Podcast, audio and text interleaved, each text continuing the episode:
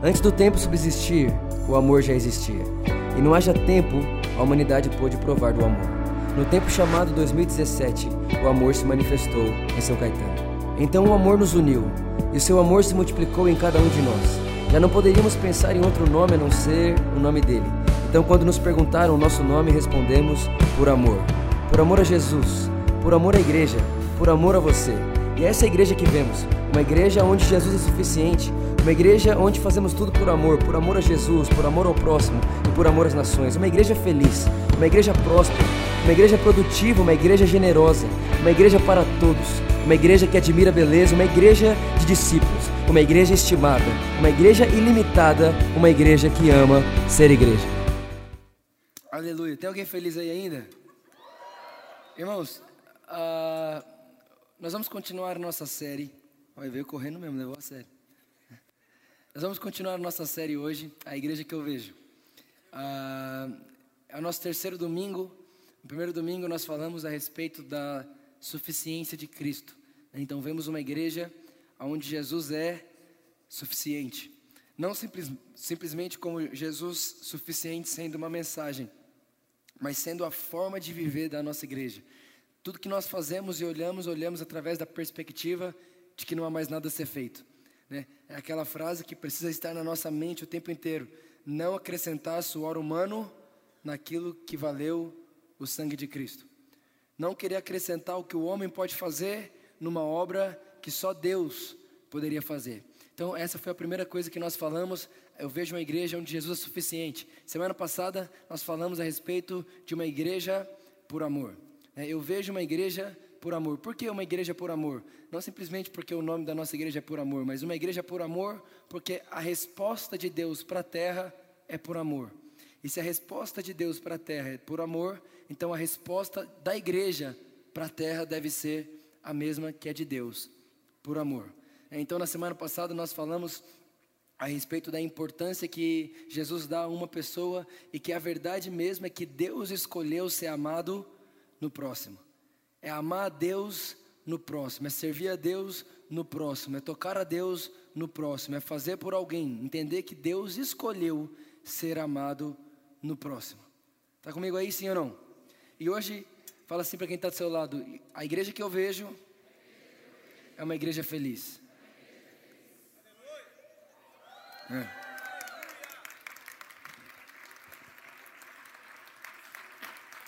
nós vemos uma igreja feliz. Feliz. Irmão, de verdade, vamos ser bem sinceros aqui hoje à noite, pode ser? É ou não é mais fácil? Toda, toda vez que você vai ler a Bíblia, por exemplo, você vai ler a Bíblia, você pega lá, você vai ler o Evangelho, aí você vai, vai ler as falas de Jesus. É ou não é mais fácil a gente imaginar Jesus bravo do que Jesus feliz? Sim ou não? É ou não é mais fácil a gente aceitar a ideia de que Deus está bravo do que Deus está feliz? Sim ou não? É muito mais fácil. Irmão, se alguém falar, Deus está bravo, você fala, ah, é verdade, deve estar. Tá. Alguém chega e fala, Deus está feliz, mas por que estaria? Sim ou não? Só que a verdade é que a religião, de alguma forma, ela tornou Deus carrancudo. Né? Então tem muita gente que acha que Deus é igual policial que fica atrás de você só vendo a hora que você virou à direita sem dar seta, aí ele anota. De manhã, ah, virou à direita sem dar seta, anotou. Aí agora ele passou no farol amarelo, anotou. Agora ele demorou demais, o farol abriu, ele ficou cinco segundos parado, anotou, dava mexendo no celular. É? E a gente acha que Deus está atrás da gente, andando atrás da gente, anotando todas as nossas falhas, nossos erros, achando que Deus é como um policial ou, ou, ou alguém, enfim. Só que quem foi que nos ensinou isso não foi Jesus. E quando nós queremos conhecer Deus, nós precisamos olhar para Jesus. Nós já aprendemos aqui na primeira, na primeira mensagem dessa série que Jesus é a expressão exata de quem Deus é, sim ou não? Então nós precisamos entender o seguinte: Deus está feliz.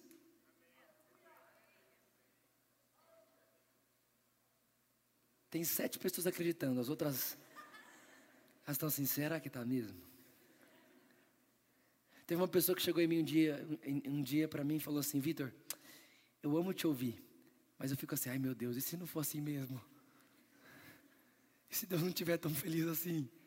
E se Deus não me amar tanto assim? Irmão, Deus, presta atenção nessa boa notícia para você. Essa é para você, tá bom? Deus não está irado. Não está. E você quer saber mais? Deus não vai ficar irado.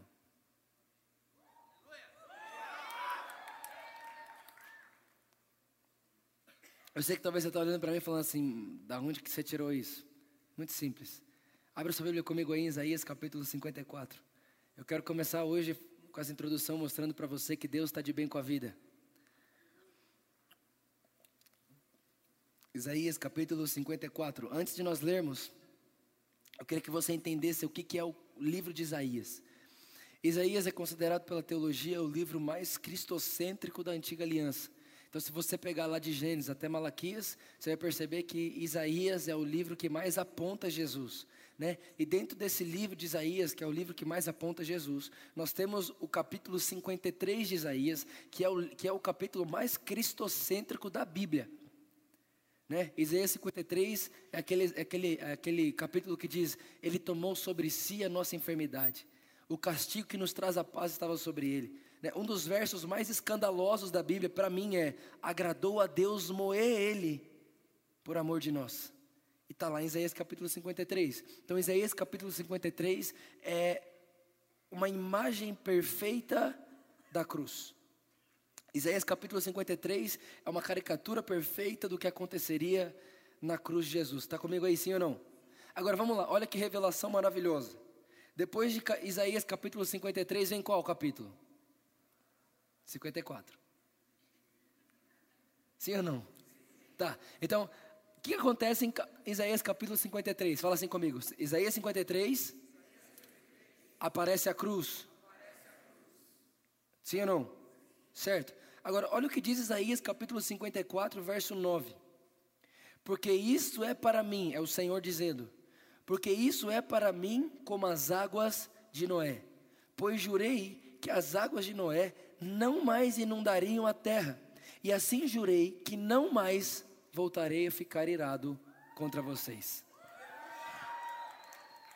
Irmão, o que, que o texto está dizendo é o seguinte: é Deus está olhando para mim e para você, está dizendo assim: olha, da mesma forma que eu jurei que nunca mais vai acontecer um dilúvio na terra, eu juro por amor de mim mesmo. Eu juro por mim mesmo. A Bíblia diz em Hebreus que toda vez que Deus jura, Deus jura por Ele. Porque não tem como Deus jurar por alguém superior a Ele, porque não tem ninguém superior a Ele. Então, quando a Bíblia diz que Deus está jurando, Ele está dizendo: Eu juro por mim mesmo. Ou seja, enquanto eu existir, eu juro, nunca mais voltarei a ficar irado contra vocês. A pergunta é: Deus, por que não ficar irado se você é santo e justo e o homem é pecador? A verdade, meus irmãos, é que Deus é santo, completamente santo. Ele nunca pecou, não tem escuridão em Deus. Deus é luz o tempo inteiro. Ele é santo, santo, santo, isso não muda. E por ele ser santo, santo, santo e ser justo, seria injustiça ele não se irá com pecado. Sim ou não? Para um Deus que é santo, para um Deus que é perfeito, e justo, é impossível não se irá contra o pecado. Agora, o que, que Deus fez então? Por que, que eu posso dizer para você que Deus não vai voltar a se irar? Por que, que eu posso dizer para você que Deus não vai se irar com você? Simples. Porque nós valorizamos a mensagem da cruz. A primeiro valor, a primeiro, o primeiro ponto da igreja que eu vejo Jesus é suficiente. Irmão, a cruz de Jesus foi suficiente para acabar a ira de Deus. Agora pensa comigo. O homem peca, o homem erra, o homem cai e o pecado afronta Deus. Deus se ira com o pecado, óbvio. Ele se ira com tudo aquilo, só que o que, que ele faz? Ele junta toda aquela ira ele junta toda a ira dele, da sua santidade, da sua justiça. Ele junta a ira pelo pecado de toda a humanidade. É como se ele pegasse uma taça, somasse toda a sua ira E depois de somar toda a sua ira numa taça, ao invés de derramar a taça na humanidade, ele derrama a taça nele mesmo. Aí ele pega toda a ira dele, tira dele, põe na taça, joga nele, é punido em nosso lugar, e por causa disso ele pode olhar para mim, para você e dizer: Vitor, eu juro que eu não mais voltarei a ficar irado contra vocês.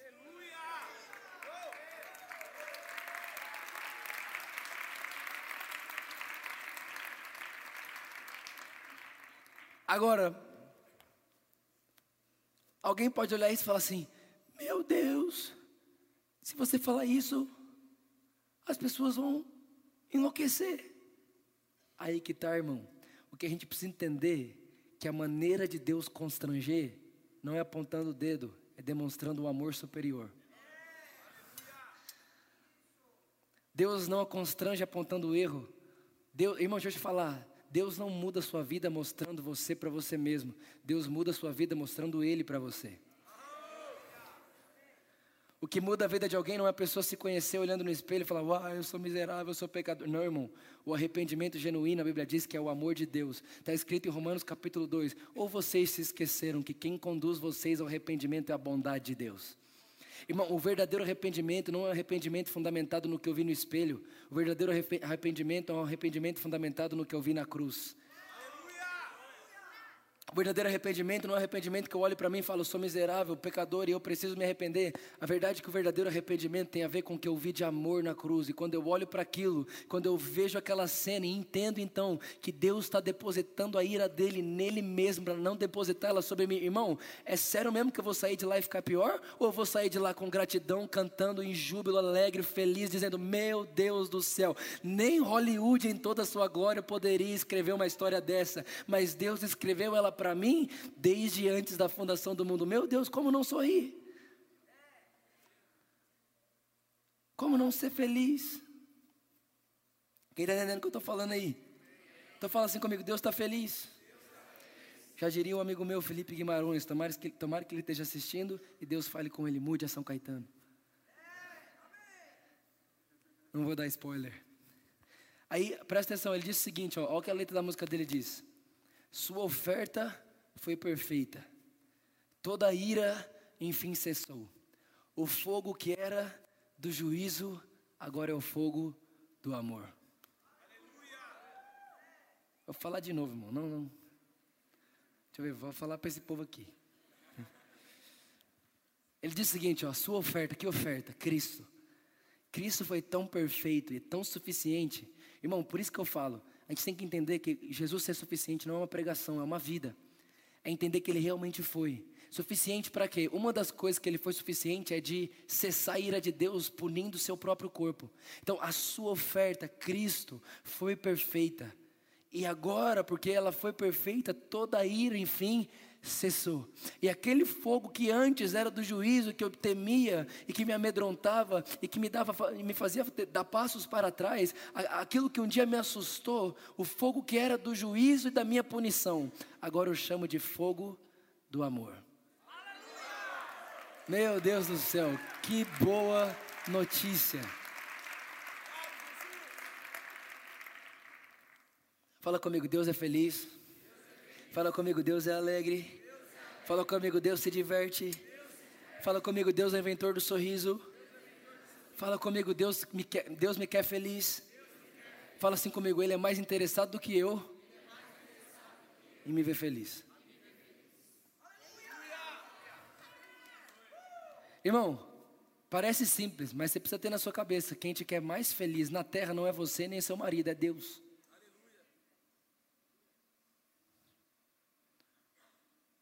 Hum. Tão simples, mas a, nossa cabeça buga. Porque a gente foi doutrinado e ensinado num Deus que é como um policial anotando as nossas falhas. Só que ele realmente anotou todas elas. Só que ele não anotou agora, ele anotou desde antes. Ele anotou, ficou irado e puniu ele mesmo para não punir você. Ponto. A mensagem da graça não apresenta um Deus legalista, apresenta um Deus amoroso. Quando, quando nós pregamos a mensagem da graça de Deus, não é sobre um Deus que perdeu a ira, mas é sobre um Deus que somou a ira nele mesmo. Ponto final. Fala assim comigo: Deus é feliz. Quem, fica no, quem fica feliz porque Deus é feliz? Irmão, eu, eu não sei você, mas eu imagino Deus aquele. Não sei se você já viu isso, mas sabe aquele cara. Não, deixa quieto, isso é. Não, tá gravando aqui, deixa quieto. Depois. Ah, outro dia. Essa semana eu abri o, o, o. Foi sabedoria isso, isso é sabedoria. Sabedoria veio aqui, né, meu. Olha só. É, essa semana eu abri a, a, a caixinha lá do, do, do Instagram para perguntas e uma pessoa falou assim para mim: Vitor, você tem problema? Porque parece que não tem. Do jeito que você fala, do jeito que você acredita, do jeito que você, a igreja por amor fala, parece que você não tem problema nenhum. Eu falei: então, aí que tá. Não é que nós não temos problemas, é que os problemas não nos têm. É diferente. A dificuldade está aí, ela existe, mas ela não tem a gente. Irmão, eu vou te fazer uma pergunta, me responda quem puder. Para uma mensagem, para o Evangelho, que até a morte é lucro, o que pode nos decepcionar? Você percebe que toda vez que a gente escolhe se decepcionar e ficar triste a vida toda, ai, ai, ai, é porque a gente esqueceu o Evangelho. Irmão, está escrito em Salmos, Davi disse o seguinte: Todos os que mantêm os olhos fixos nele jamais demonstrarão decepção no seu rosto.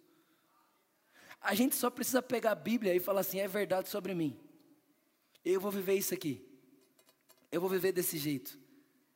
Quem está entendendo o que eu estou falando aqui? Agora, dificuldade existe, sim ou não? Dias maus existem, sim ou não? Existem. A pergunta é: o que faremos com eles? E eu quero falar para você sobre três coisas que eu não tiro da minha consciência. Três coisas que eu não tiro da minha mente. E que toda vez que alguma coisa acontece de muito bom, eu vou contar para você algum testemunho sobre isso, de muito ruim. Essas três coisas são as coisas que me sustentam com essa realidade que eu acredito que nós temos que estar felizes o tempo inteiro. Olha o que diz 1 Pedro capítulo 3, versículo 10. Antes de nós falarmos as três coisas, eu quero ler esse texto com você. 1 Pedro 3, 10, você tem que decorar esse texto e anotar na testa. Olha só. Pois quem quer amar a vida, quem quer amar a vida aqui? Certo? E viver dias felizes. Quem quer amar a vida e viver dias felizes? Olha o conselho que ele dá: refreia a língua. Ah, não dá não dá? Se quiser desfrutar a vida e ver muitos dias felizes, refreie a língua de falar maldades e os lábios de dizerem mentiras. Agora, irmão, quando você lê refreia a língua de falar maldades e os lábios dizer mentiras, o que, que é mentira na sua cabeça? Irmão, mentira é falar mentira para alguém. Mentira é falar que alguém que é justo é enfermo. Mentira é falar que alguém que foi justificado e salvo por Jesus está em apuros. Mentira é você olhar para você e sabe que é justificado e sabe que nasceu de novo e fala assim: eu não posso. Isso é mentira. Eu não consigo. Isso é mentira não vai dar certo. Isso é mentira. Então o apóstolo Pedro está dizendo para mim, para você, olha, você quer ver dias felizes, amar a vida? Refreia sua língua de não fa de falar mentiras sobre você. Refreie a sua língua. Então agora eu quero falar, em cima desse texto, eu quero falar três coisas que nós devemos falar o tempo inteiro. Três coisas que precisam estar na nossa consciência o tempo inteiro. Três coisas que precisam ser o fundamento da nossa felicidade. A primeira delas é: sou salvo sou salvo. Irmão, eu sou salvo. Meu Deus do céu, eu sou salvo. Tem mais alguém salvo aqui hoje? Eu sou salvo. Mas Pedro, por que você é salvo? Por causa de Jesus. Eu sou salvo. Olha o que aconteceu. Um dia Jesus pegou os discípulos, mandou os discípulos irem pregar o evangelho. Então foi os discípulos pregar o evangelho, né? Pregaram o evangelho, curaram os enfermos, libertaram os cativos, e eles ficaram todos felizes. Imagina, irmão, aqueles discípulos que não, né, estavam lá trabalhando, de repente agora eles expulsam um demônio, curam os enfermos. Eles estão todos felizes assim, eles marcam de voltar para onde Jesus está. Está lá em Lucas capítulo 10 esse texto. Quando eles chegam onde Jesus está, eles chegam para Jesus e falam: Jesus, os demônios obedecem a gente, as enfermidades somem. Nós curamos os enfermos, libertamos os cativos. Irmão, eles chegam todos felizes demais. Aí Jesus fala assim: ó, não se alegre por isso, não. Olha Jesus que doido, irmão. Jesus, não se alegre por isso, não. Os discípulos, uau, os demônios nos obedecem, nós curamos os enfermos, Jesus. Não alegra isso, não. Ó Jesus, como que a gente não vai se alegrar com isso? Jesus está tá dizendo assim, Pedro, João, Tiago, se você hoje está feliz porque o demônio te obedeceu, e se amanhã não tiver demônio, você não vai estar tá feliz? O que, que ele está dizendo? Ele continua, ele fala assim: Antes, alegrai-vos, porque o vosso nome está escrito no livro da vida. O que, que Jesus está dizendo? Jesus está dizendo o seguinte: olha, é muito legal, irmão, a gente vai celebrar a cura dos enfermos? Óbvio. A gente vai celebrar a libertação das pessoas? Óbvio, mas tem uma coisa: o fundamento da minha felicidade, da minha alegria, não são coisas que podem acontecer. Por quê? Porque o dia que não tiver, eu vou deixar de ser feliz? E o dia que não ter, eu vou deixar de ser feliz? Não, Jesus só está dizendo o seguinte: Pedro, Tiago, João, deixa eu te falar um negócio. Não coloque a alegria de vocês em coisas que hoje tem, amanhã não tenha. Coloque a alegria de vocês em algo que é eterno. O nome de vocês está escrito no livro da vida, por isso alegrai-vos. Irmão, a hora que acontecer qualquer coisa, a hora que acontecer qualquer coisa de bom ou de ruim, sou salvo. Sou feliz porque eu sou salvo. O dia que eu vim aqui nesse prédio, né? Eu, a gente foi inaugurar, no dia da inauguração, eu olhava, fui ali em cima uma hora. Eu fui olhar tudo isso e falei, uau, Deus, que alegria. Ele disse, é, Vitor, é muita alegria. Mas não esqueça, você é salvo. Você é salvo. Você é salvo. Nós somos salvos. Vitor, salvo do quê? Primeiro, salvo da ira de Deus.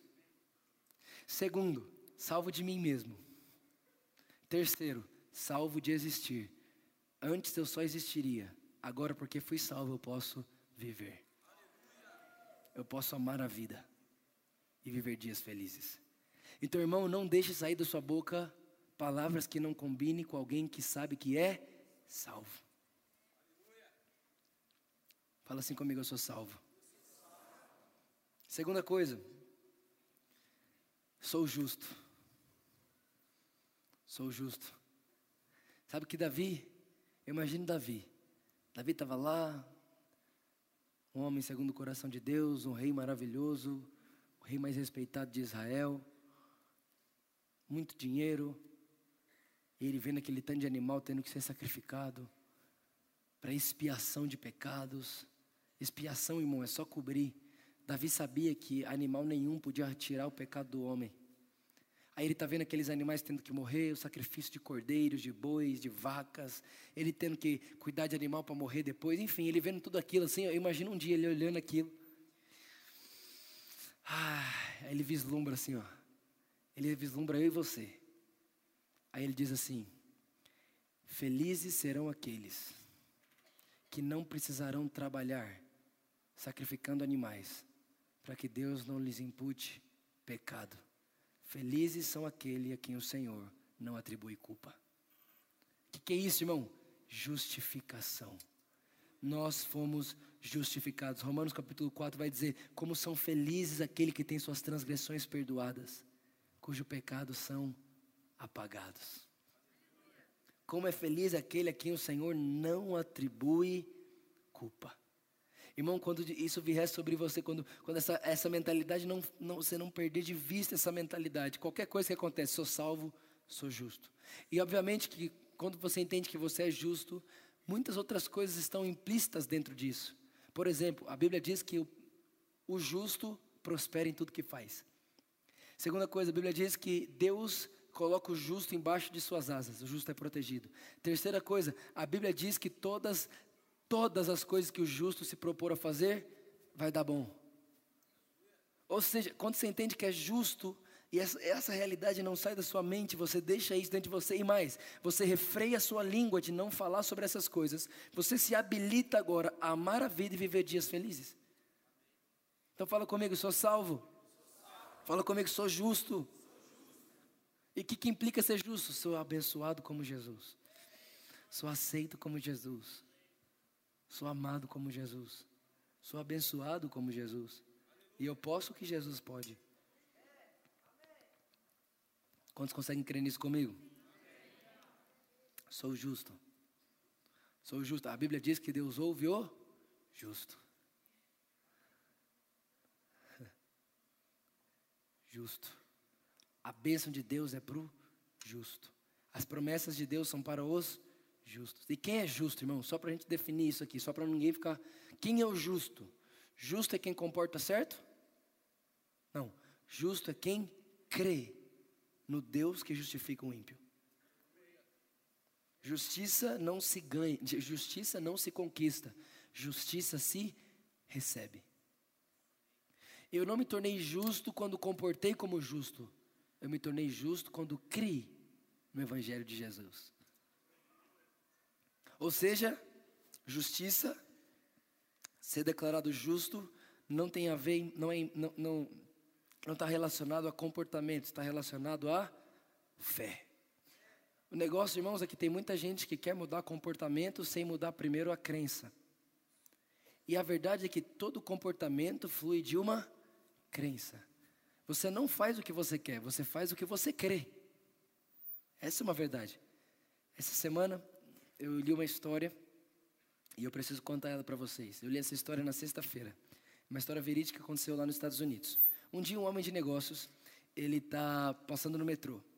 Ele era um homem muito bem sucedido, milionário, enfim. E ele estava entrando no metrô. Quando ele entrou no metrô, ele viu um mendigo, e esse mendigo vendia lápis. Era um mendigo vendedor de lápis. Esse homem de negócios resolveu parar para comprar um lápis desse mendigo. E ele parou, chegou ali, ei, tudo bem, tudo bem, você está bem também? Então, eu quero comprar, eu quero comprar o lápis.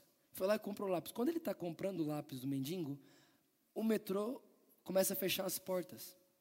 Esse homem de negócios, quando ele vê que as portas estão sendo fechadas, ele corre para entrar no metrô, para não perder né, o metrô que ele já estava atrasado. Quando ele vai entrar, ele se lembra: meu Deus, eu saí correndo da frente do mendigo, acabei não pegando os lápis. Então ele deixa a porta fechar, fica de fora e volta lá no mendigo. Quando ele volta lá no mendigo, ele chega e fala assim: ó, aproveitar que agora tem que esperar o outro metrô, me conta aí como que estão seus negócios. Repara, o homem de negócio, milionário, perguntando para o mendigo como é que estão seus negócios. Aí o mendigo olhou e falou: Meus negócios? É, como é que estão tá seus negócios? Ele, estou vendendo um lápis. Ele falou: Então, é, e essa crise que está acontecendo, pegou você também ou não? Ou só a gente? Aí ele começou a conversar com o cara, e aí o que chamou a atenção desse mendigo foi que ele olhou para ele e falou assim: É que a nossa classe de homens de negócio é assim mesmo, tem altos e baixos. O mendigo ficou indignado. Só que quando aquele cara olhou para ele e falou assim: Ó, a gente se vê por aí, e quando você me vê passando por aqui, se você precisar de um conselho para o seu negócio, alguma coisa assim, a gente pode conversar, fica mais fácil falar de homem de negócio para homem de negócio. E foi embora. Irmão, aquele mendigo indignou, que ele levantou e falou: O quê? Se esse cara vê que eu sou homem de negócio, quem sou eu para não ver a mesma coisa?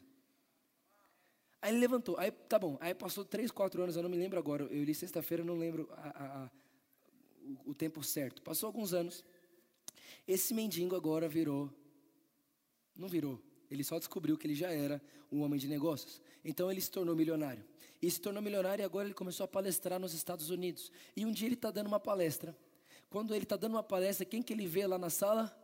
O homem de negócio que aquele dia parou para ele.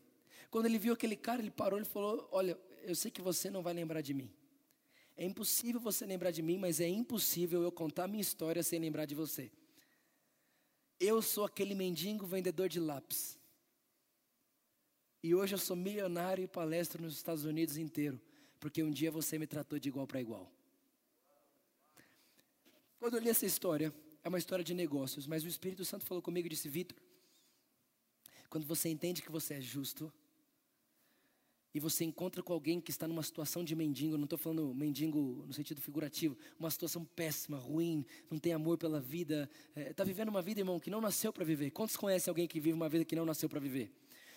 Quando você chega diante dessa pessoa, você que é justo, você não deve chegar nela e tratar ela como se ela não fosse da mesma classe que você. Mas qual que é o nosso papel como justos, como justificados? É olhar qualquer pessoa em qualquer situação e dizer para ela, aí, nós somos iguais Somos homens de negócio iguais. Precisamos do mesmo sangue, do mesmo Cristo, da mesma cruz para sermos justificados. Eu não sou maior do que você, você não é maior. Nós somos iguais. Repare, irmão. Você não precisa falar, você é um mendigo. Você só precisa falar, você é mais que isso. Essa é a ação do justo. Quando o justo se aproxima de alguém, a pessoa não vai se sentir perdida. Ai meu Deus, meu Deus, meu Deus, meu Deus, é muito milionário, meu Deus, é muito milionário. Não, não, não. Porque imagina aquele mendigo vendo aquele homem de negócio chegar, deve dar até uma. Aí de repente aquele cara abaixa, olha, olho no olho e fala: Ei, a gente é igual. Irmão, isso é igreja. Começar a se abaixar olho no olho das pessoas e dizer: Ei, a gente precisa do mesmo Salvador.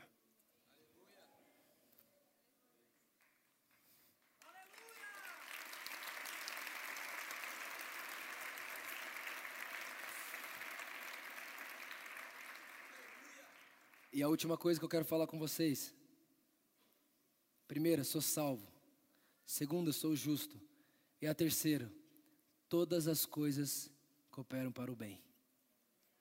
Irmão, todas é todas. Todas não são 99, todas não são 50%, todas não são 30%, todas não são 99,9%, todas são todas. Irmão, o justo, ele é tão abençoado.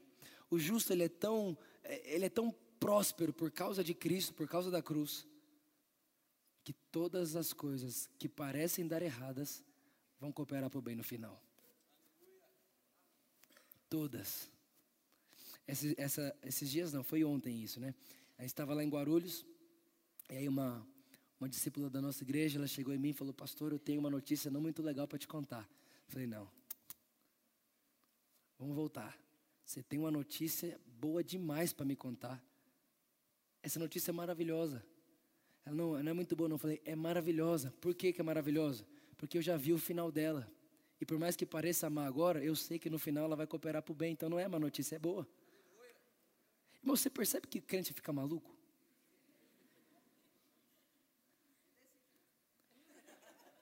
Irmão, quando você entende o Evangelho, quando, quando, quando, você entende o Evangelho, você, é por isso que a Bíblia diz que o poder de Deus é loucura para essa terra. Porque como que pode alguém olhar para você e escrever assim, ó, porque eu viver é Cristo, mas morrer é lucro. Aí você fica bem com isso? Claro que fica, por quê? Porque você tem uma nova natureza. Essa é a forma de Deus pensar. Irmão, o que, que nós precisamos fazer? Nós precisamos colocar nossa, nossa felicidade em lugares eternos. E o que, é eterno? Que você é salvo para sempre, que você é justo para sempre e que todas as coisas cooperam para o seu bem para sempre. Nós precisamos colocar essa ótica de felicidade e eternidade no lugar certo. Quem está entendendo o que eu estou dizendo aqui? Está feliz ainda, irmão? Olha então para essa pessoa que está do seu lado, dá um sorriso para ela. E fala assim para ela: você fica mais bonita sorrindo.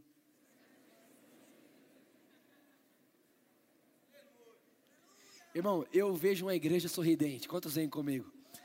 Eu vejo uma igreja sorridente, eu vejo uma igreja feliz, eu vejo uma igreja de boas notícias, eu vejo uma igreja que todas as coisas cooperam para o bem, eu vejo uma igreja que não perde a consciência que somos salvos, eu vejo uma igreja que não perde a consciência que somos justificados, eu vejo uma igreja que consegue contar qualquer má notícia na ótica de bondade e amor de Deus.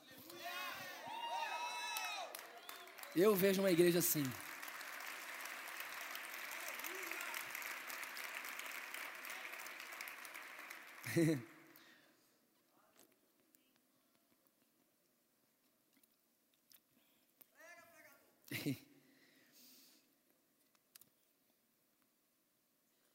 Fala assim comigo, eu vou refrear a minha língua de falar o que não combina comigo. Esse é o conselho de Pedro para viver dias felizes e amar a vida. Irmão, repara que o nosso português ele é tão ferido. Ah, português não, a língua da humanidade é ferida que a gente fala assim: eu estou morrendo de fome. A pessoa só está com fome. Esses dias atrás, esses dias atrás eu percebi um negócio. Meu, vocês já perceberam que meu pai, quem conhece meu pai sabe, né? Quem não conhece, pai, eu te amo muito. Aí meu pai tem um negócio aqui, aqui em cima que falta um pouco de cabelo, né? E aí o que acontece é o seguinte: eu sempre gostei muito de, de cabelo, né? cabelo, né? E eu sempre tive muito cabelo. E aí eu sempre, as pessoas sempre olhavam para mim e falavam, hum, sua hora vai chegar. Né? Aí eu falava assim, não vai, mas aí, aí todo mundo falava, seu pai, quando tinha sua idade, tinha um cabelão gigante, negócio bonito, né? Eu, rapaz, eu comecei a ficar meio assim. Aí teve uma época assim, irmão, que eu acordava de manhã e tinha cabelo no travesseiro. Eu desesperei, falei, não acredito. Aí agora, né? É a razão contra a fé. Eu vou no médico ou não vou, né? Aí, enfim. Fui no cabeleireiro. Cabeleireiro, melhor que tem aqui na cidade, né? Tiago. Fui lá, chegou, irmão, ele nem sabia de nada. Ele passou a mão no meu cabelo assim e falou: "Mano, acontecendo alguma coisa, tal?" Eu, por quê? Aí parece que está diminuindo seu cabelo. Falei, Jesus vai entrar em depressão.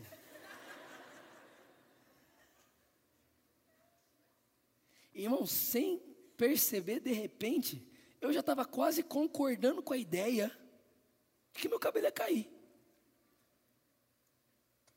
E meu cérebro doidinho para começar a falar. Não estou nem aí, não importa não. Sabe assim, para você mentir? Pois aí, um dia vai chegar, eu não importo não. Um dia o Espírito Santo... Ué, Vitor, Por que, que você não faz como Jesus, que falava com as coisas? A Bíblia diz, oh, isso aqui é terrível, viu? A Bíblia diz que um dia Jesus ele está andando, e ele vê uma figueira. Ele olha a figueira e ele diz assim: Eu queria comer, não tenho que comer, essa figueira nunca mais vai dar fruto. E vai embora. Imagina, um dia você passa assim, tem alguém falando com a árvore. Aí o pior é Deus. Aí beleza. Ele vai embora. Os discípulos olham um para o outro e falam assim: Vocês viram o que eu vi? Tipo, ele está falando com a árvore. Eles vão embora. Aí eles vão dormir, já era noite. No outro dia, a Bíblia diz que ele passa agora pela figueira. E quando eles passam pela figueira, no outro dia, a figueira secou. Aí eles olham e falam: Jesus, não é que secou? Ou seja, o que Jesus estava ensinando a gente? Fale com coisas. Jesus estava falando, fale com as coisas. Tem poder no que você fala. Irmão, por que, que você acha que está escrito, você quer viver dia feliz e amar a vida? Cuidado com o que você fala. Aí Jesus vem e fala, a figueira acontece. Aí Provérbios vem e fala assim: olha, fale, é, é, aquilo que você fala é o que você vai comer. Cuide da sua língua. Cuidado com o que você fala, porque essa, a, a sua fala de hoje é seu alimento de amanhã. Aí tudo isso vem para ensinar para mim, para você o quê? Fale de acordo com o que você sabe que você é. Não fale mentiras. Não deixe mentiras sair da sua boca. E o que é mentira? Tudo que é de não salvo, de não justo e de não próspero, que todas as coisas cooperam para o seu bem. Irmão, eu falei assim: ah, não, cabelo em nome de Jesus. Você vai ficar nessa cabeça. E eu chamo, pra, eu, eu chamo a existência agora os cabelos que não existiam.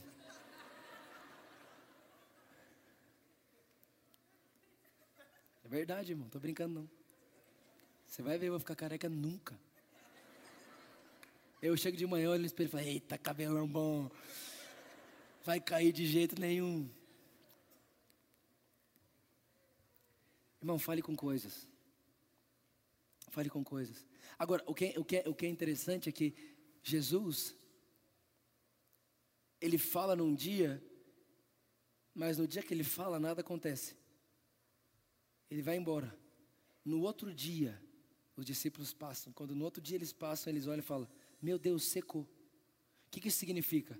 Que tem coisa que você vai falar que você não vai ver na hora. Olha aqui.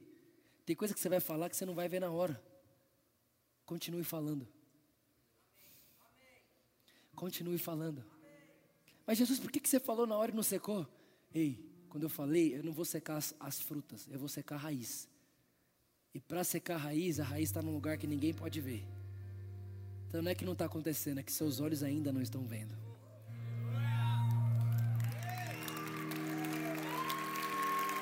É bom demais. Agora,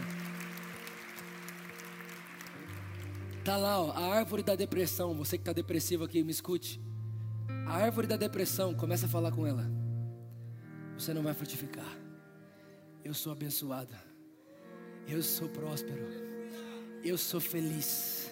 Eu sou mais do que vencedor. Irmão, o apóstolo Paulo diz: Ei, gente, eu sei todas as coisas, só tem uma coisa que eu não sei: ser derrotado. Eu posso ter muito, posso ter nada. Posso ter o que comer, posso que não ter o que comer. Eu posso todas as coisas, só tem uma que eu não posso.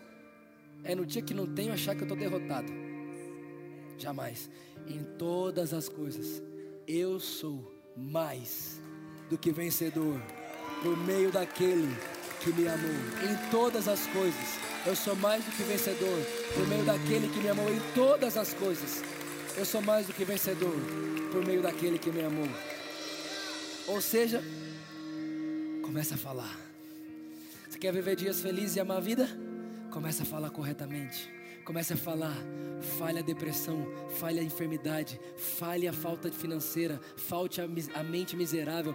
Fale, fale, fale, fale, vai falando, vai falando. Ah, Vitor, não estou vendo acontecer. Calma, a raiz estava grande, meu amigo.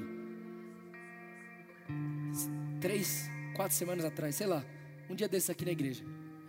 Chegou uma menina em mim, irmão, com uma olheira gigante. Pensa numa olheira.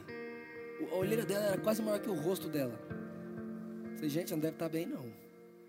Ela chegou em mim assim, começou a falar, irmão. Estou desesperada, não sei mais a vontade de viver. Enfim, eu estou não sei o que, não sei o que. Ela falou um monte de coisa. Ela, pelo amor de Deus. É, a pessoa, é normal. Uma pessoa que está carente, ela vai depositar a âncora dela em você. E eu sei que eu preciso falar com você, você vai me ajudar. Eu falei, ó, não vou nem orar. Irmão, você vê, né? Você fala, meu Deus, credo, calma. Eu não vou orar por você. Vou te dar um conselho. Você vai fazer o seguinte: você vai embora. Você vai entrar no seu quarto. Vai fechar a sua porta. Você vai colocar a música que você mais gosta. Qual é a música que você mais gosta? Coloca a música que você mais gosta. E enquanto você ouve a música que você mais gosta, você vai começar a falar: Eu sou abençoada. Eu sou feliz. Eu não sou depressiva. Eu sou salva. Eu sou justificada tudo coopera para o meu bem. Eu vou ser curada, eu já sou curada, eu vou sair dessa fase, eu vou ajudar pessoas que estão inseridas nisso e vou mostrar para todo mundo que o poder não está em alguém orar por mim, que o poder não está em alguém que ah, é maior do que eu, que o poder não está em alguém que não tem depressão, mas que o poder continua no mesmo lugar. O poder ainda continua na obra consumada de Jesus naquela cruz, e é sobre ela que nós falaremos, é sobre ela, na perspectiva dela que nós viveremos.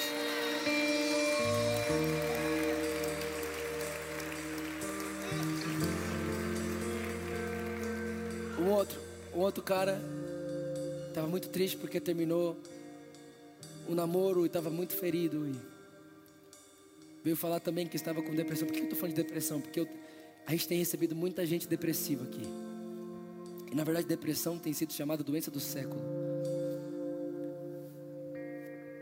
Só que graças a Deus que a palavra do século é a palavra da graça.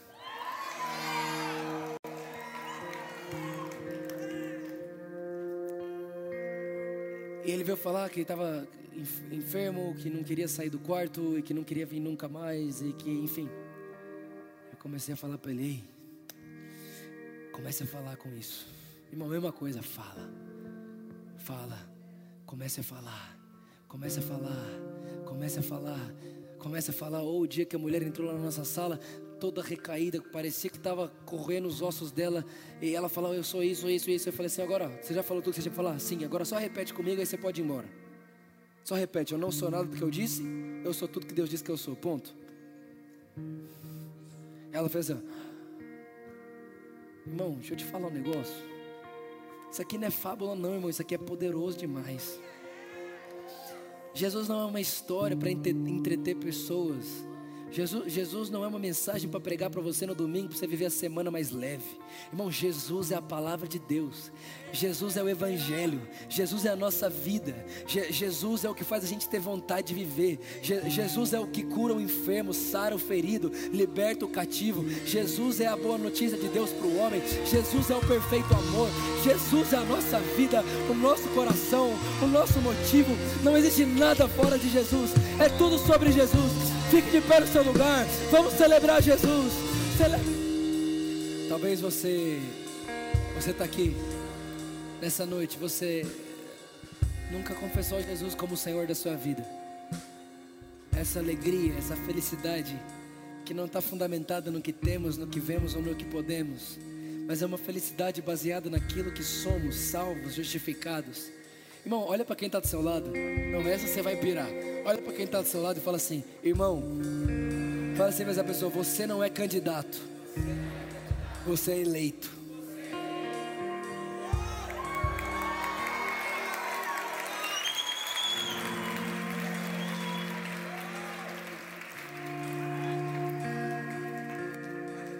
Você não está candidato para ah, vou me candidatar para a vaga. Você foi eleito para ela. E mais, só uma pessoa podia votar e ela votou a seu favor, foi Jesus. Agora, talvez você está aqui hoje. Você falou, eu quero essa vida. Eu quero essa verdade. Eu quero esse evangelho. Eu quero nascer de Deus. Eu quero essa, eu quero essa realidade dentro de mim quero viver a vida que Deus vive. Eu quero viver feliz, alegre, contente, satisfeito. Eu quero viver na perspectiva que até a morte é lucro. Quero viver essa vida. A Bíblia diz que todo aquele que crê que Jesus é o Senhor e confessar com sua boca, ela crê no coração e confessa com a boca, será salvo. Então esse é o momento para você que veio aqui hoje. Você fala, Vitor, eu quero dar minha vida a Jesus. Eu quero ser de Jesus a partir de hoje. Como é que eu faço? É agora a sua hora. E esse é o dia mais especial da sua vida. Talvez você fale, Vitor, eu quero dar minha vida a Jesus. Eu, eu quero mudar de vida hoje. O que, que eu faço? Essa é a sua hora. Esse momento é para você. Por isso, todos nós agora fecham os olhos. Vamos fechar todos os olhos. Eu vou falar daqui. Eu vou pedir para você repetir daí, da onde você está. Repita assim comigo, Jesus. Nessa noite, eu declaro: Você é o meu Senhor e o meu Salvador. Eu nunca mais serei o mesmo. Fala assim: Jesus, obrigado, eu sou perdoado, eu sou abençoado, eu sou justificado, e todas as coisas vão cooperar para o meu bem. Fala assim comigo, bem forte agora, ó. Eu sou feliz. Jesus é minha felicidade. Em nome de Jesus. Amém.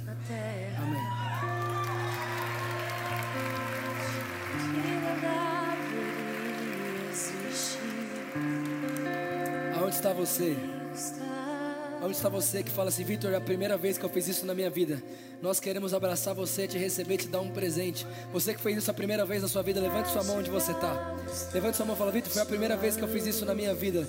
Levante sua mão, temos uma pessoa lá atrás, aleluia. Levante sua mão, temos outra pessoa lá, levante sua mão.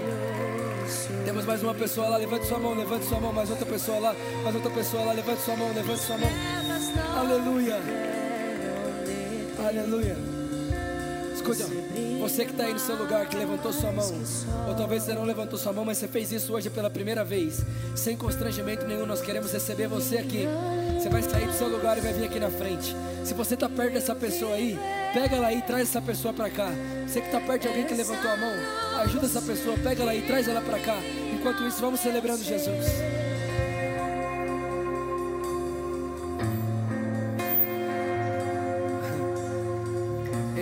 Você, que veio aqui na frente, olha aqui para mim rapidinho. Primeira coisa que eu quero que você se lembre, nunca mais esqueça disso, é que você só está aqui hoje, porque há dois mil anos atrás Jesus foi na cruz por você.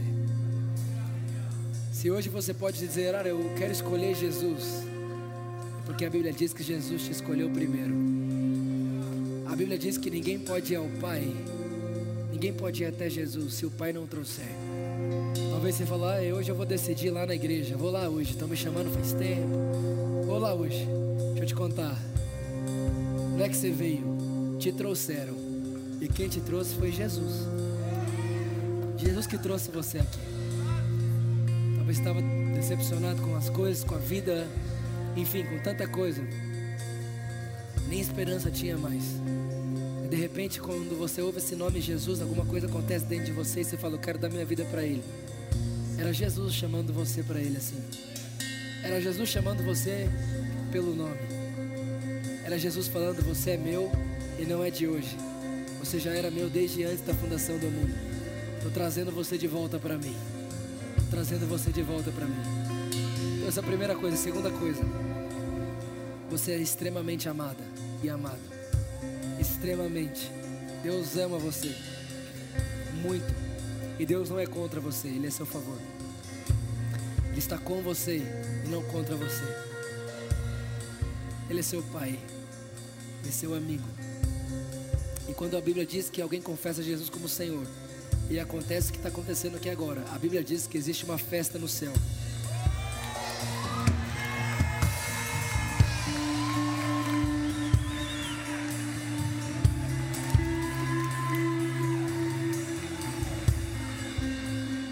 Que quando isso acontece, inaugura-se uma festa no céu. Agora você consegue imaginar qual é o seu nome?